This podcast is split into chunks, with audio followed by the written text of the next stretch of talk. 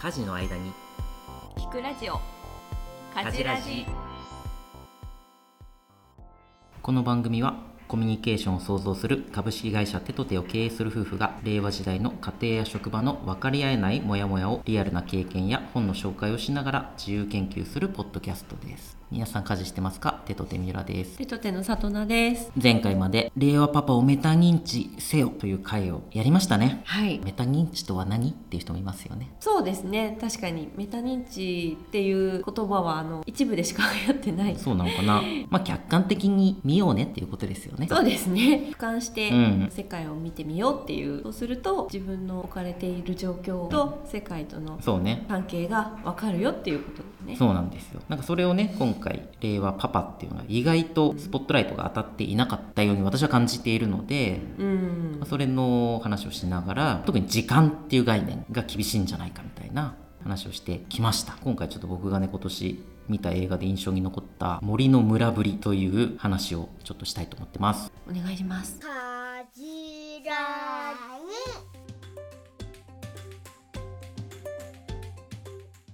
これ私が急に「この日見に行かせてください」って言ったの覚えてますか、うん森の村ぶりを休みをくださいみたいなそうそうそうあんまないでしょそんな積極的に休みをああそうだね飲み会とかもないしねそうなんかこうちっちゃいところでしか見れないみたいなマイナーな映画でその映画に出てくる伊藤優馬さんという方でうんこの方は言語学者なんですねうんだから村ぶりっていうタイのラオスとかその辺にいる少数民族の、まあ、言葉がそもそも全然こう世の中に出てなくて、うんうんうんうんそれを研究しに行くみたいな方でその人が書いた本を、まあ、買ったりして今年の頭ぐらい2月ぐらいかな、にちょっと見てきたんですけど映画を撮ったのは違う人でそうそう伊藤さんもそこに出演しているんだそうそうそうでとにかくその少数民族みたいなもう珍しい村ぶり一族というか村ぶりの血を引く人たちがいて、ポイントはですね定住しないうん定住っていうのは定まって住むってことですね狩猟民族みたいなそうそうそう移動して移動していく食べ物がなくなったら次の場所へ移動する民族ってこと、うん、誘導民とも言うんだけど、その村ぶりの誘導してる人たちの映像を撮れたのも世界初めてみたいな感じなんですよ。ちょっと皆さん絵がないから分かんないけどそう聞いたらさもうものすごい原住民みたいなイメージ持つじゃん、もうそうね民族衣装みたいなとかなんか首長族みたいなさ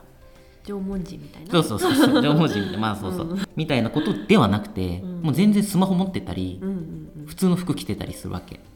でもそれはうんうんタイの中心部の人、うん町の人からうん施しを受けていたりして、うん普通の服着てんのよ。町の人からもらった服を着てるから そそううそういう町の人と同じ格好ではあるんだねそうでもそこもまずそこもヒントあって、うんカジラジではなんで令和夫婦は人に頼れないのかみたいな話したじゃないうんうん村ぶりは結構頼れるのそういうのご飯がないとかなんかくれっていうのをうん町に出て行ってするわけ、堂々とねそうでそれはタイっていうのは仏教国であって、まあ、要は善行をう、ん、積むことで来世はより良い人間に生まれ変わるみたいなことだからあー町の人は村ぶりは社会的に貧しい人なので持ってないからいろんなものをそれに施しをする寄付するっていうのは当たり前っていうところで結構普通の人たちなの言ったら見た目的には寄付する需要があるってことだ、まあそうそうそうそうそう自由と教育言ったらそうなのかもしれないねそのめちゃくちゃ面白いところが夫婦が出てくるんだけど木の下に住んでるみたいなうーんまあちょっとシート張っててみたいなでももう雨と風来たらどうなんのみたいなところねにえ住んでるんですよ寒かったらどこにそう住むとかねその人たちが揉めてんのね夫婦喧嘩夫婦夫婦喧嘩して夫 婦て喧嘩はあるんだねそう めっちゃ村ぶめりでもっちゃ揉めてでその揉め方も面白くて、んママの方がもうちっちゃい赤ちゃんうんうんもう0歳ぐらいの赤ちゃうんうんん抱えて、服とかもなんかちゃんと着てなくて T シャツとかあるんだけど、んもう全然何おっぱいボロンって出てたりするわあけあなんかは恥ずかしいみたいな感覚もそんなにないのか、うーんまあ、そこでもまず面白いんだけ ど絵として絵として異様なんだけどで揉めてて、うんそれはもう旦那に対して「あんたもう全然家事育児しないじゃない」みたいなそういうそう内容なんだ「街に出てあんた遊んでばっかりじゃん」みたいなことすっごい怒っててへえで一緒じゃん もう一緒一緒我々と同じ令和パパみたいな話なんです同じなのでも奥さんはもう「もういいもうあんたとはもう終わり」みたいにってへえ別にこの村に別の男もいっぱいいるしもうもう帰ってこなくていいからみたいなので別居みたいなの始めるわけへえでこの辺がやっぱ面白くて結局その村ぶりっていうかその定住っていうことがですねどっかに決まって住むことになるとルールを決めなきゃいけないわけようんう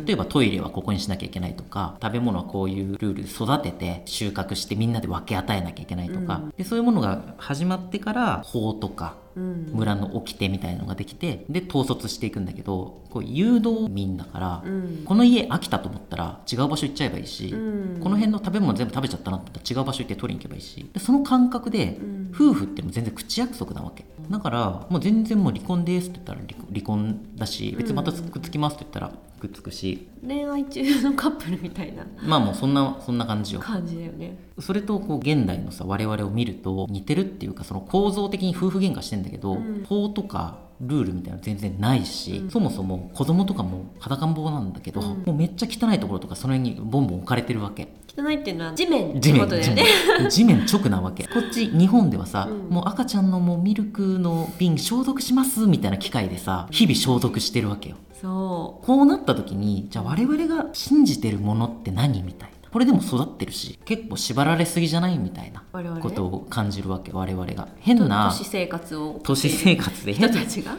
と信じ込みすぎなんじゃないみたいなことをあー非常に感じるものなんですねだからなんかねそれを見てると責任感が我々にはありすぎるんじゃないかと思い始めるのねうん家族だからとかそんなのは原始に戻ったらうんもう口約束であり家を守るための35年ローンとかさ見てると結構バカらしくなるというかうん自分が巻かれている鎖にそうそうそうそう でこのそもそもさ今回の「令和パパの話」のシリーズもポッドキャストの野村隆美さんという、うんうんまあ、超エリートなわけ敬愛しているから経営者もうまあ超エリートですごい優秀で、まあ、彼のそのビジネスの悩みみたいなのをねやっぱすっごい責任感があって自分のビジネスに人を巻き込むのもやっぱもっと形ができてからとか、うんちゃんとビジネスとしていいものができてから呼びたいみたいなうんそれはなぜかというと一緒にチームメンバーに引き込んだのにその人がそれで嫌な思いさせたくないとかやっぱ責任感なんですよそうだね何か村ぶりの社会を見ていると、うん我々が負ってる責任とか今佐田野さんが言ったような鎖みたいなうんものって何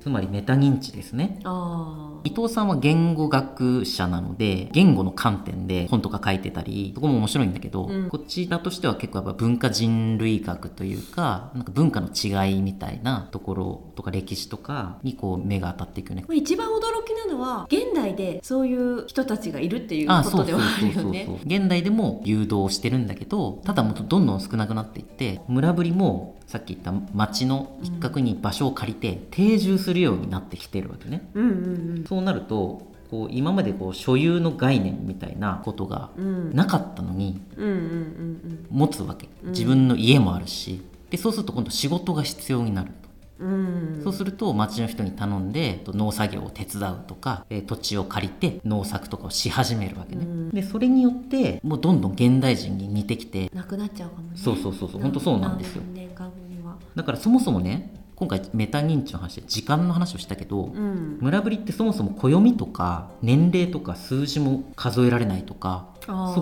う概念がないんだって時間の数字を知らないのかもしれないね。で面白いんだけどなんか男性たちは時計をしてんだけど、うんそれは時間が狂ってたり電池が止まってたりするしそもそもタトゥーみたいので手に時計の形を彫ってたりするんだってよくわかんないんだけどへー じゃあなんかおしゃれ的なアイテムなのかな。そうなそうなのかね女性にとってのブレスレットみたいな。そうそうそうそもそも時間の概念もそんな感じだからうん明日空いてるとか聞いても分かんない「いよーい」っていうらしいんだけど分かんないって言ってくるとだからやっぱりその今ここに生きてるから明日のことなんて分かんないぜみたいなだから未来のことがあんまり分かんなくてだから当然伊藤さんがちょっと取材したいからは明日話させてよみたいなこと言っても、簡単に約束も破る小学生みたいだね。 そうい今ここを生きてるいいね。でも定住してしまうと、うんそういういろんなルールとかしがらみとかあとスケジュールだよね、うん定住してる村ぶりの中でもちょっとこうこう自殺をしてしまう話とかがちょちょこちょこ出た時があったらしいんだけど、うんその話を聞いた村ぶりの人が未来を考えるようになってしまったから、自殺なんかしてしまうんだとうん。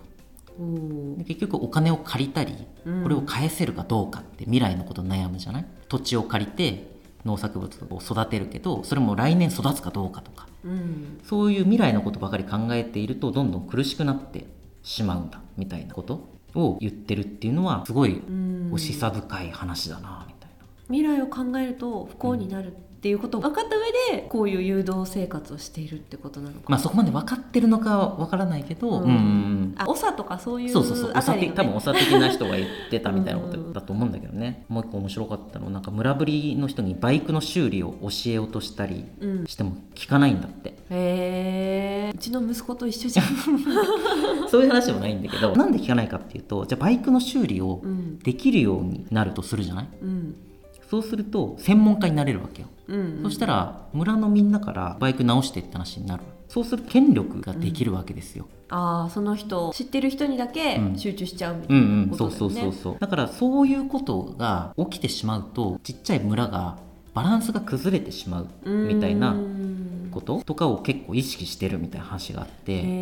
えから所有しないうん権力も所有しないし技術も所有しないし、うんそれがあることで調和が保たれるみたいなこあーうシェアリングの概念の話とかとかも結構面白いとこだなと思ったな。そうだねそういうのを共有の方に重点を置いているそうそうそうっていうのは全体としてうん共同体の目的、共同体を維持するためには維持するためにはそれがいいっていうふうにみんなは分かってるってことだよね、うん、なんか感覚的に分かってるみたいな話なんだよね。それって、うん歴史で言うと絶対王政の国と共和制の国の話に似てるなと思って、うんうんうんうんなんかこう歴史上を見ていくと絶対王政の国って絶対に滅ぶんだって 絶対だけに。絶対だけにそうなんだ。でも一つの、まあ、絶対王政が滅んでで共和制に次そうだよね。生まれてくるよね。うんそそのうそうそう下からボトムアップでね。移行すると、うん結局まあ共和制だから2等か3等か何等かあって、はいはいはいはいうんでそれでバチバチやって、結局なんかうだつが上がらなくて、うん絶対王政だみたまいなた感じどっかがい一個勝ち上がってあそうそうそれが絶対押せになっちゃう。そう絶対一個一つ強いところが出てきてそれが突き詰まっちゃうと絶対王政になるみたいなそう繰り返してるのね歴史は。繰り返しちゃう。村ぶりのバランス感覚っていうのは共和制というかみんなで調和するために持ちすぎない富を持ちすぎないうん権力を持ちすぎないことが実は重要で誘導で暮らしていくとかには、うんで定住になってくるとどうしてもさ土地を持ってる人とか工場を持ってる人みたいなところにその下にぶら下がっていくから、うんどうしてももう構造上上下できちゃうみたいなそうだねでそれを国が従えてみたいないい意味で諦める持ちすぎない、うん分かった分かった令和パパはやっぱり両方二刀流やろうとしてるから、うんもちろん頑張ろうって話だけどほどほどに身も蓋もない話だけどほどほどにほどほどほどほがど一番ほどほどが一番やっぱ自分の周囲のメンバーが奥さんも含めそういう人たちが調和できるようにしないとやっぱバランス取れないよね令和パパは責任感を持ちすぎ時間に、まあ、追われざるを得ないんだけどもうちょっと未来もそんな考えずに今ここを生きていきましょう村ぶりから学びましたって感じでいいかな、そうですね私からの意見で言うと、はい、令和ママから昭和の課長夫制度ってあったじはゃないい、はいはい家父長制ねあれってなんかずーっと面倒くさいなーって思っててああ男性はねこうもちろん一家を支える存在っていう意識は素晴らしいんだけど、なんかその中に女性が入ってない気がして家の父の長なわけだもんねどうなん入ってないの俺ちょっとやっぱその感覚はもうもうもはやないんだけど入ってないって思ってるの俺の家だなんかこう妻に弱音を吐けないとかあー力を借りるのが恥ずかしいとかプライドあーみたいなのはわかんない責任感と裏表なのかなって思うあーまあ責任感の文脈だよねそれはねだからそれはそうかもまあ、甘いのが食べられないぐらいの,、うんあの昭和のおじさんは可愛いけどうん はいなんか家庭の責任は全部俺が負うみたいはいなはいのは,、いやちょっといいかなみたいうんうなんうんう思っんている、そうだねいやそういうことそそれはもう村ぶりの方たちからこう学べるところだよね何にも縛られてない変なんなかぜ責任感に追われてないうん人類みんな友達みたいなまあそうね感じなんかまあそそんな感じでもないんだけどそんなめっちゃ陽気な人たちではないわけ結構寡黙でそんなに感情をあらわにしないうんうんでもそれも培ってきた生きる術なのかなっていうのもすごく思うしもうぜひ見てください映画ね見たいです今調べましたが UNEXT で見れるそうなのでぜひ見てみてくださいはい UNEXT うちは契約してないけどとりあえず本がうちにあるから本 本読んでください本はね読みました半分ぐらい、はいはいうん、じゃあそんな感じですかね今日は令和パパ村ぶりから学ぶまあ令和ママも学べます変な責任感追われすぎないようにというもっと肩の力を 抜いて肩の力を生抜きいてていこう生きていきたいですはいそんなわけで今日もありがとうございましたはいありがとうございました概要欄の Google フォームから質問お便りなどお待ちしていますまた Twitter でも「ハッシュタグかじらじ」で手と手公式アカウントより発信していますカジラの皆さん、フォローお願いします。お願いいたしますありがとうございました。